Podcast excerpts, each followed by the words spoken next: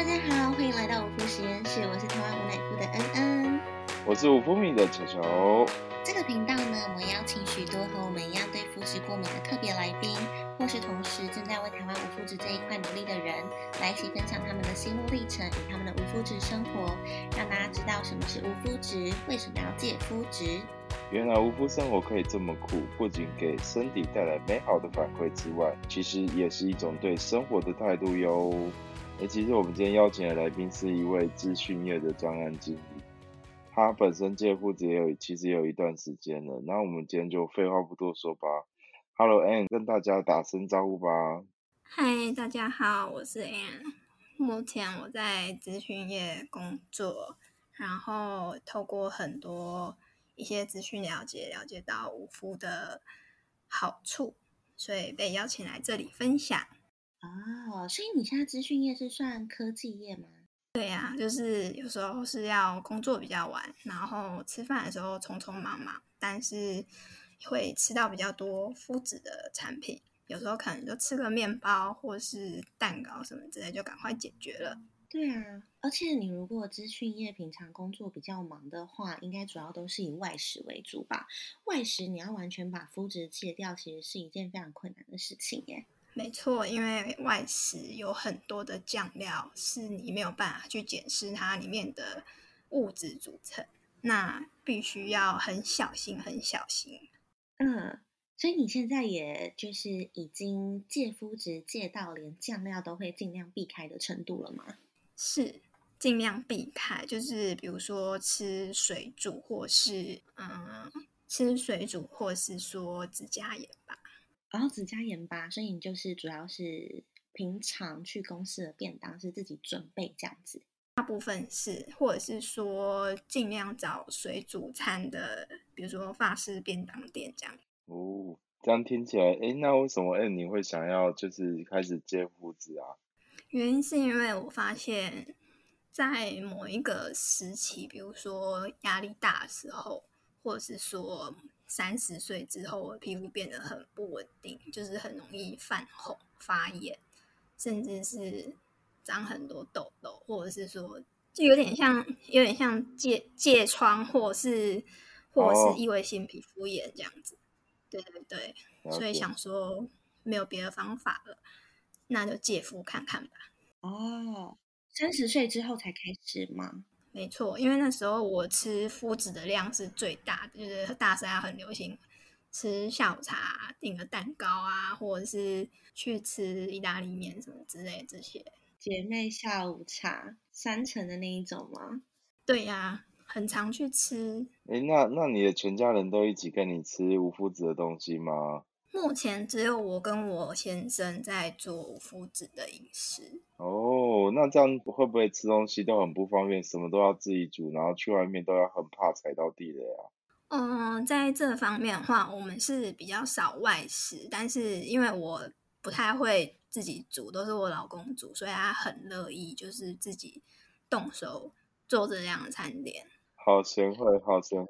因为他本身。他本身是肾脏病患者，他其实也不太能外食，所以大部分是买好的食材回来自己料理。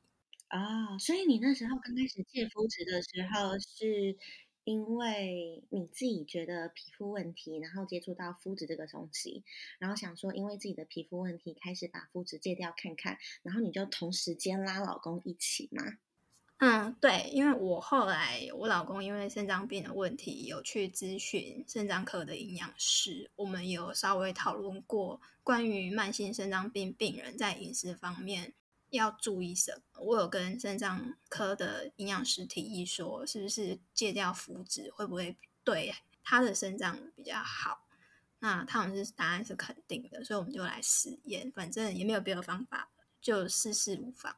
肾脏科的营养师哦，对，后来有证实是说戒掉麸质之后，可以减缓他的尿毒症哦，真的假的？所以现在外面的营养师对肾脏方面的问题，他们是会建议从麸质这块去着手的吗？嗯，没有哎，其实我要自己问他，他才告诉我，不然其实他只是建议他不要吃含钾或是寒磷。或是一些物质太高了，但是肤质他们没有特别讲。但我认为很多坊间的一些加工食品，基本上除了肾脏科营养师讲到那些物质不能吃之外，肤质占了很大一部分是它没有办法代谢掉的。嗯，对。但是你那时候提到肤质的时候，营养师对肤质这个东西他是认识的吗？就是他是有一定的了解程度的嘛？他们是认认识，他们是认识。他只有跟我说，那很多东西都不能吃。我说对，没错，就是只能吃圆形食物，那酱料什么都不可以碰。那他们说不碰酱料，反而对肾脏是好。哦，所以其实我觉得你的营养师没有在一开始就是你提到之前就直接跟你讲说，哎，或许你老公可以先试试看戒麸质，可能是因为他觉得如果直接跟你讲到这件事情，或者直接跟他很多其他的客人讲到这件事情，那等于直接限制了他们很多食物上面的选择，可能成功率也不高，所以就想说先从一些其他方面着手起，应该是这样的感觉吧。是没错，因为试了很多方法，最后我只是看着那个肤质的资讯去询问他说，其实这个是方向是正确的，但是能够做到多少，或是说它改善的程度，其实没有一个医学论文是有说 OK，但是他们建议我可以往这边面走走看。嗯嗯嗯。所以现在你跟你老公一起戒肤质，然后戒了大概多久的时间了？我们从五月开始接到现在，差不多快六个月。然后我们中间也有实验过，实验过一次，就是真的吃麸质的蛋糕，隔天真的就是他真的皮肤就是会痒到没办法睡觉，会一直抓。那我的话是皮肤就我皮肤就是全部又开始回到以前的状态这样子。大概要过两个礼拜之后，我们才会是正常的，就是没有麸质都没有吃麸质状态，恢复正常这样。嗯，所以你的主要是脸上的皮肤，就是吃到麸质的反应是痘痘跟红肿痒那种过敏发炎反应。然后你老公是第一个皮肤也会，然后第二个肾脏方面的疾病也会。没错。那你们那时候中间不是有一次试吃，就是回吃蛋糕之后，你老公除了皮肤上面的反应，他肾脏方面的症状有直接回来吗？还是有有那么快？有有直接回来，就是去抽血的时候，那个指数突然就变很糟糕，然后后来就在下一次全部不吃之后就没比较好一点。因为肾脏病病人要定期回去抽血看观察指数的变化，其实是蛮明显。所以你那时候就不是不小心吃到，而是想说，哦，好，那我们已经戒肤质戒了一小段时间了，我们就真的来实验看看到底是不是这个真的东西，或者是我们把这个变数拿掉之后，才造成我们身体的改变，特别去尝试的。是是是，没错。哎，那我想请教一下，就是你们在戒肤质这个过程当中，有没有遇到一种不知道它里面到底有没有含有肤质这件事情？嗯，基本上不会，一定会先看过再决定要不要食用它。加工品的话，一定会先看过，对。但是如果是原型食物，其实就知道哪些可以加，哪些不能加。大部分是酱料都不要加，对。明白明白。然后还有一个问题是，因为之前听别人说过，就关于肾脏病患者是不是也不可以吃高盐分的东西啊？对，它不能吃高盐分，但是每天还是要加一点盐，因为它盐盐里面有钠，如果没有钠的话，它血液里面神经传导物质就没办法作用。OK，所以其实它也不能说完全不吃盐含有盐分的东西。OK，那那你有去研究过关于碘盐跟一般的盐吗？有一些是拿来洗蔬果的，那一般的盐可能就是一般家庭在炒菜或什么使用的。嗯，这个是有稍微研究这样子，但是我们在挑选上面是没有特别一定要吃哪一种，但是只要不要超过医生规定的量就好。可是我觉得你们很厉害的事情是戒麸质到现在为止，呃，居然可以是一个呃不断的自己煮吧。对啊，自己煮这件事情其实就是很多人没办法去达到的一件事。因为我们都知道，身体的发炎反应会让我们的生活有很大影响，甚至是要频繁的往返医院。那与其这样，就是花更多的时间跟金钱还有体力去弥补身体上面的发炎反应，让它修复的话，那我们就是有坚持说，最好是自己煮。就是其实两个都辛苦，那你就从中选一个地方纠结，要不然就是身体上的不舒服你去忍受，要不然就是你去稍微平衡一下生活上面的不方便，但是反而让你的生活跟让你的身体可以过得更好，或者是过得更舒适一点。没错，这些是选择，这些都是选择，就像很多岔路口嘛，对啊。还有就是选择之外，要很容，要意志很坚定，不能够随便就想要走回头路，这是很难的一件事情。就是两个要互相提醒。可是我觉得你们这样子很棒哎，因为等于是两个人就是生活在一起，然后两个人也是一起互相提醒做这件事情。就是可能相较于很多在外面，例如说自己因为皮肤问题或者是肠胃疾病，然后想说好自己要开始戒肤质，但是只有一个人，没有另外一个人互相提醒或者是互相督促。就是我觉得反而你们多了一个同伴，可以一起去做这件事情，心灵上面比较不会那么无助跟孤单哎，你有觉得吗？嗯，是有，因为有一个人跟我一起吃一模一样的东西，我不会觉得我我吃的东西是很奇怪的。嗯，我不是异类这样子。对，我有种天哪，我是怪咖，而是觉得哦，这就是我们的生活啊，只是我们两个生活一起改变了而已。没错，而且是变得比较好，因为其实很多人不知道吃麸质是一种对我们这种有状况的人是一种毒药，慢性毒药。对，所以有的人会觉得我们的饮食方式不让他不太能够理解，但为了自己的健康，还是要坚持。嗯，所以你老公肾脏方面的疾病，它主要外显的症状是什么？皮肤瘙痒，还有水肿。哦，就是它外显的症状是在皮肤跟外在上面，但是主要导致的原因是因为肾脏上面的问题。对，没错，因为如果肾脏可以减少过滤一种物质，让它发炎的物质的话，其实肾脏发炎的几率会小很多。哦，肾脏会发炎？是的，肾脏其实是会发炎的。你发炎的时候，你后腰会酸酸的。后腰会酸酸的。你一个人有两颗肾脏，那肾脏在身体里面最主要的功用是什么？代谢掉一些不好的物质，然后让它变成尿液排出去，这样。所以等于是它算像是一个过滤器的概念。对，没错。但是你们那时候是怎么发现，就是你老公的这些问题主因是来自于肾脏的？你们是去做过检查吗？还是我跟他认识之前他就这样子了？那他其实也不是遗传性的疾病，他是好发于年轻人这种突发性的肾脏发炎。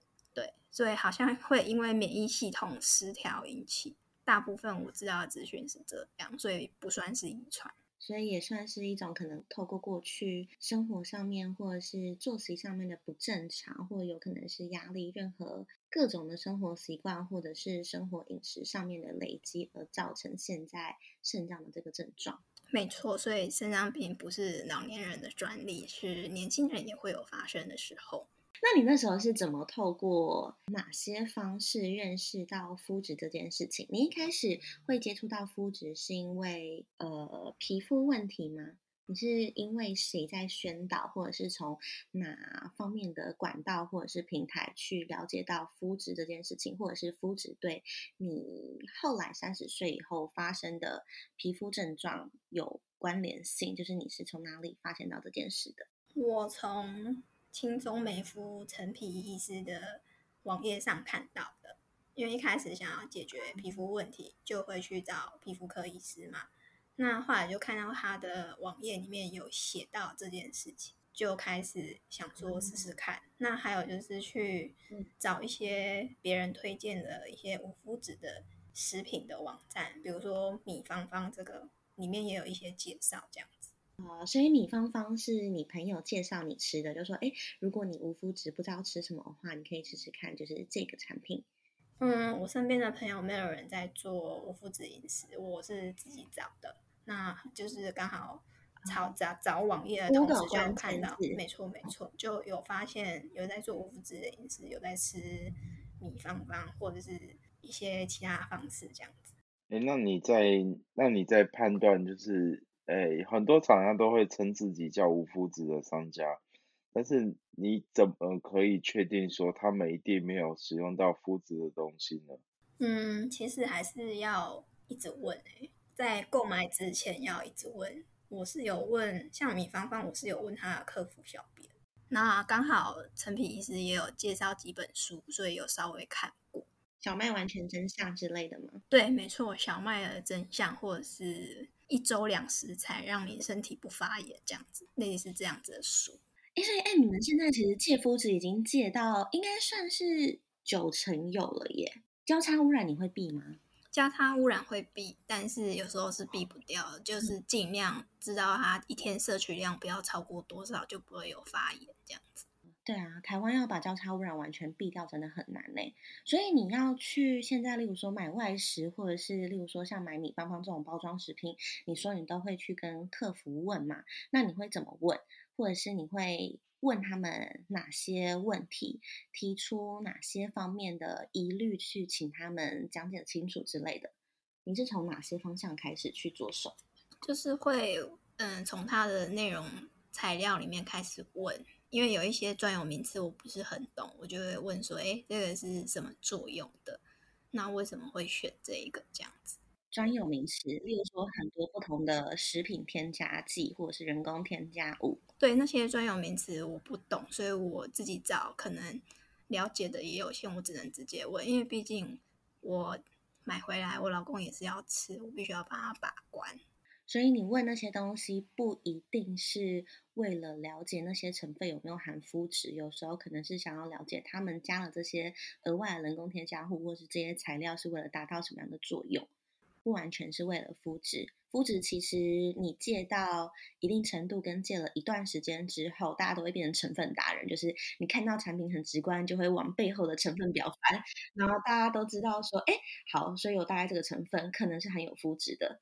所以其实到后来，大家都会对一些成分相关的认识还蛮有一定的掌握度的。是啊，像我之前有吃一款燕麦，它有时候说它是无麸质的燕麦，但是它的产线如果前一条在前一批次在生产是跟有麸质的燕麦混在一起的话，那不就有可能会多多少少混进去这样子？台湾无麸质燕麦的厂商吗？对，没错。我记得是叫米生吗？米生，对啊，它有分有麸质的跟没有麸质的，那时候我就会特别注意这样子。哦，哎，这我还蛮好奇的，对啊，因为米生它同时有做无麸质的燕麦片，然后他们有出一般的燕麦片，所以你那时候问的时候，他们是怎么回答你的？这两个产线是分开的吗？他说不是分开的，他还他包装上还是会有标示说。就是生产线的关系，不一定是百分之百无麸质这样子，它有的有标示，有的没有，所以要特别去找这样。呃，它有标示的是像哪一款？因为像我自己吃的是他们原味的大燕麦片，它上面就是没有标，它就是写包装写无麸质嘛，然后也没有标任何，例如说过敏源上面写说含有麸质的谷物，或者是产线上面可能会同时处理含麸质之谷物这件事情，就是我买那一款是没有的耶。你是买哪一款有？我是买有莓果口味，然后粉红色，然后上面写五福纸。那它包装后面翻，它就说有时候它生产线的关系可能会混到。那它当然是尽量说它是在五福纸的产线生产的。对，那时候我就会特别注意。哦，所以他们美果的燕麦片那时候去了解过后，他们说那一款燕麦片跟其他有麸质的燕麦片是在同一个产线上处理，但是中间就是中间两个间隔生产的那个过程，他们会经过消毒清洗。对，大部分是这样子写。那如果去吃就知道会不会有反应嘛？对不对？我吃的时候是真的有反应，但是我也不能跟他们说什么。因为我没办法去证实，那我只能自己试，就是只能找到，然后确认它的包装说明，或者当场问店员。那如果真的吃的还是有发炎的反应，那可能就真的不见得是它包装不实，或者是说怎么样，也有可能是我真的一点点都不行，沾到这样子。有可能真的是你对肤质的呃反应是需要戒的越来越严实的这样子。对对对，没错。哎，那我很好奇，你吃完米芬芳的反应是什么？基本上没有什么发炎的反应，对，是没，目前是还 OK。对，不过我觉得那个泡打粉可以少一点，因为泡打粉其实肾脏科医师都不太建议吃有泡打粉食品这样子。哦，了解了解。可是如果烘焙食品泡打粉也不加的话，有什么其他比较好的取代用料吗？你觉得大乔？有啦，天然酵母。嗯，其实不是我不能吃，是我先生。我先生他身上没办法代谢太多泡打粉这样子，那变成说他在吃米芳芳的时候就没办法很尽情的享用整包，他只能一天一天两片，一天两片，他不能一天就吃六片。或者一天吃不同口味这样子，这比较可惜。对啊，所以你先生有其他可以吃的烘焙食品吗？很少很少，如果有加太多泡打粉，基本上不太适合。但是他肾脏的那个问题是可以在，例如说靠饮食比较缓和的控制下来之后，是有痊愈跟康复的可能的吗？还是其实也像是？例如说，大家对麸质的过敏反应一样，你在经过饮食上面的调理之后，可以让你的身体发炎反应缓和。但是无麸质的东西，你可以稍微回吃，但是还不是建议，还是不会建议你吃太多，或者是重新回到以前那样子的食用量或者是使用状态。基本上，肾脏病是不可逆的，不会痊愈，它只能减缓它往下一个阶段的速度。那在饮食方面改善是可以的，是可以让他这个往下一个阶段的进程变缓慢，甚至让他所有的数字，比如说尿蛋白那些都比较好，对，拉长时间，比如说尽尽量不要进到洗肾这个阶段这样子，对，所以我觉得用无麸质的饮食对他来说是可以帮助他往下一个阶段前进的速度是减缓。减缓哦，对，但不能完全根治，完全没办法。嗯，但是应该说，例如说他现在有肾脏的问题，那肾脏问题假如之后真的变得越来越严重，会需要到洗肾的阶段。但是你们现在直接透过饮食上面的控制，去让他一些相关指数或者相关症状变得比较平缓，那只要这件事情跟这个平衡持续维续下去，可能就不会。呃，需要进到或者是会进到洗肾，或者是下一个更严重的阶段吧？嗯，这是有可能，但是基本上我们跟医师讨论过后，是洗肾这个阶段的时间会变晚一点才出现，但是不可能完全避掉。一旦发生，它是只能减缓，但是没有办法阻止它完全不发生，不太可能。嗯，所以只能靠无麸质，就是尽量减少那些发炎的。对，因为一旦发炎，是其他会跟着一起发炎，所以也蛮严重的啦。然后我想要另外一个请教一个问题，就是你老公的肾脏病是先天的吗，还是后天的呢？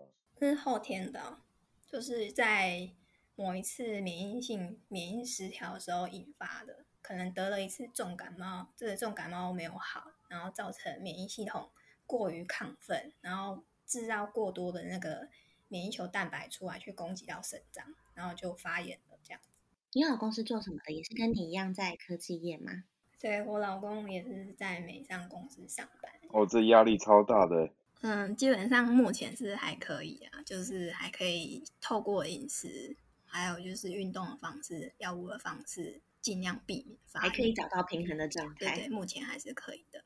可是如果没有做到无麸质饮食这一块，以科技业的形态。还有生活的步调，其实很容易发炎，而且很难治愈，也很难靠药物去缓解。明白，明白。我真的是第一次听到，就关于无麸质的这个这件事情是有有跟肾脏病会有关系的。所以你之前在收集，例如说，呃，刚开始认识到肤质这件事情，或者是刚开始在思考说，诶，我到底要不要开始戒肤质？你在做前置的一些相关功课或者是研究作业的时候，你应该第一个除了从，例如说陈皮的一些文章，或者是一些相关陈皮介绍的书籍，那其他你就是透过自己网络上面打关键字，然后查找的方式。那你有没有在，例如说做过一些研究，或者是做过一些相关功课之后，觉得有某些成分或者是某些产品，它好像是有争议的，就是可能呃同一个成分或者是同样一个东西，有些文章说，哎，它是安全可以吃的。有些文章他说，哎，其实这些东西你可能还要再多深入研究一下它的来源是什么，或者是要用什么样的方式去判断到底这个成分是不是对你来讲是安全的。你有遇过这种有争议的成分或者是有争议的食物吗？有，嗯，我讲一个好了，甜味剂。甜味剂哪一种甜味剂？就是食品添加甜味剂。就完全不是有砂糖，或是黑糖，或者是像海藻糖，因为像米芳芳她用的就是比较好的，没有什么负担的糖。然后其他的产品它可能就是甜味剂一直加，那你也不知道它是不是好的。那有时候甜味剂会让皮肤发炎，那有时候会有 sugar high 的状况出现，这样子。甜味剂是像麦芽糖醇那种吗？对，没有错。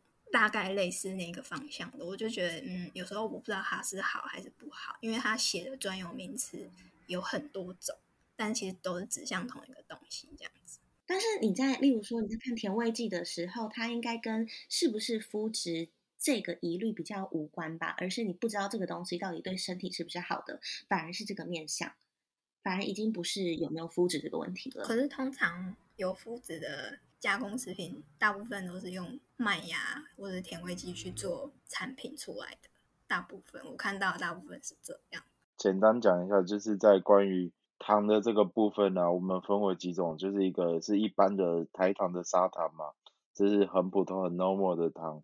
第二种是植物的糖，也就是米芳芳正在用的糖，叫棕榈糖。那棕榈糖其实在台湾是没有的，我们都是进口进来。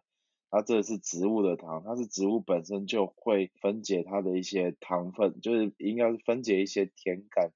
它其实也不是糖，它就是一种甜感，然后可以让你的吃起来的感受是可以比较不会那种有一种死甜。然后第三种糖是刚刚刚刚 N 讲到的，就是人工糖，人工代糖。然后譬如说什么叫人工代糖，就就是你刚刚讲的甜味剂，这就是人工糖。那麦芽糖醇呢？麦芽糖醇其实在相关的烘焙食品也蛮常。好，麦芽糖醇它其实就是小麦提炼出来的糖。可是我有看到蛮多的文章写说，麦芽糖醇它其实因为它是用先用一个谷物相关的原料去提炼，那这个谷物有时候不一定是小麦，有时候可能是树薯，然后有时候可能是其他的东西去提炼出来的。所以其实你看到麦芽糖醇的时候，你也不一定能确定第一个它到底是不是含有麸质，就是这取决于它的原料。然后第二个是麦芽糖醇，它的它算是天然代糖吗？不算是。介绍一下麦芽糖醇这个东西好了。麦芽糖醇它其实在生产过过程当中，它第一步是将它里面的淀粉啊，将它变成一个水就水解的反应。它这有点太深奥。淀粉的水解反应出来会变成麦芽糖，然后再经经过一些化学的变化以后，让它变成是一个纯糖的一个概念。所以它其实它其实它的原物料是跟蔗糖很像，但是它又没有蔗糖那么的死甜。嗯，但它的 GI 值会比蔗糖还低吗？呃，不会。所以简单来说，麦芽糖醇就是由淀粉，然后可能经过水解，还有其他的加工精炼过程，去把它的甜味提炼出来。所以它的甜味本身是从淀粉这个部分去做提炼的。没错，没错。通常人家会讲吃糖会蛀牙，对吧？但麦芽糖醇本身是它是没有办法被口腔里面的黏膜或细菌去做代谢的。所以它比较不会那么容易引起就是蛀牙这件事情，然后还有一些文献讲到说麦芽糖醇它的吸收速度也比葡葡萄糖的还慢，所以它对一些糖尿病的患者的影响可能也会降低这样子。呃，麦芽糖醇的热量啊，它其实是蔗糖的一半。所以应该说，大部分会以麦芽糖醇去取代蔗糖的厂商，他们可能有两个目的：第一个是降低他们产品的热量，然后第二个可能是呃相对的 GI 值比较不会那么高。但是就看你跟哪一个东西来做比较，对，就看什么比较。但目前市面上 GI 值最低的糖，基本上是我现在在用的棕榈糖啦，因为它已经是最低的，它是植物性的。所以回过头来，我想问一下，哎，你觉得，因为你现在从五月开始戒肤，直到现在已经实施半年多左右的时间了嘛？我觉得很厉害，哎，就是可以，就是戒的这么严实，然后已经戒了半年左右的时间。你觉得，假如你有遇到，比如说你身边的朋友，或者是有其他人，他们才刚开始在思考要不要戒麸质，或者是刚开始实施无麸质饮食这件事情，你会想要给他们什么样的建议吗？先做再说，做了再说。那你觉得他们第一件做的事情是什么？就是不要吃蛋糕啊！我刚刚说，你真的戒掉之后，你就会变瘦了，跟我一样。我大概瘦了七公斤吧。哦，这么多？没错，我瘦了七公斤，我就不吃麸质，就瘦了七公斤。我觉得很很多人看到我就会问我你做了什么事情，我说我不吃麸质。他说没想到麸质戒麸质可以瘦成这样。说对啊，而且瘦了之后也不会有什么胃食道逆流或者什么之类的问题都没有了，皮肤又会变好，那他们就会有这个诱因，因为女生都是爱美的嘛。嗯。所以你身边的朋友，例如说看到你因为开始实施无麸质之后变瘦，或者是变得更健康而被激励起来，然后也开始尝试这件事情吗？还是他们是，例如说，哦，好，刚开始看到你这个活生生的例子之后，有引起一点动机想要去尝试，但是尝试了几天之后，因为他们没有太实际的身体症状，或者是对麸质太明显的发炎反应，他们可能就三分钟热度，然后觉得哦太难了，就还是。先缓缓好了，这种概念。目前知道是有在尝试，那可能没有办法每一餐或是每一个食品都戒掉，但他们有在尝试，我觉得还不错。那给他们一个诱因，至少开始减量。对对对，就是可以帮助到，就是让他们知道其实是有很多好处，这样也不错。但是只要修行在个人，就是选择跟坚持。对，没错，这句话说的非常的正确。我们今天邀请到另外一位无麸质饮食的那个倡导者，我们找到同伴了。也我们不孤单，真的。那都是我们在跟别人讲说，哎，你们不孤单哦。现在突然觉得，哎，我们自己好像也找到了一个心灵上面的陪伴。我们找到同温层了耶！天哪，我一直觉得这是一种修行，不管是身体还是心灵的修行，这样子。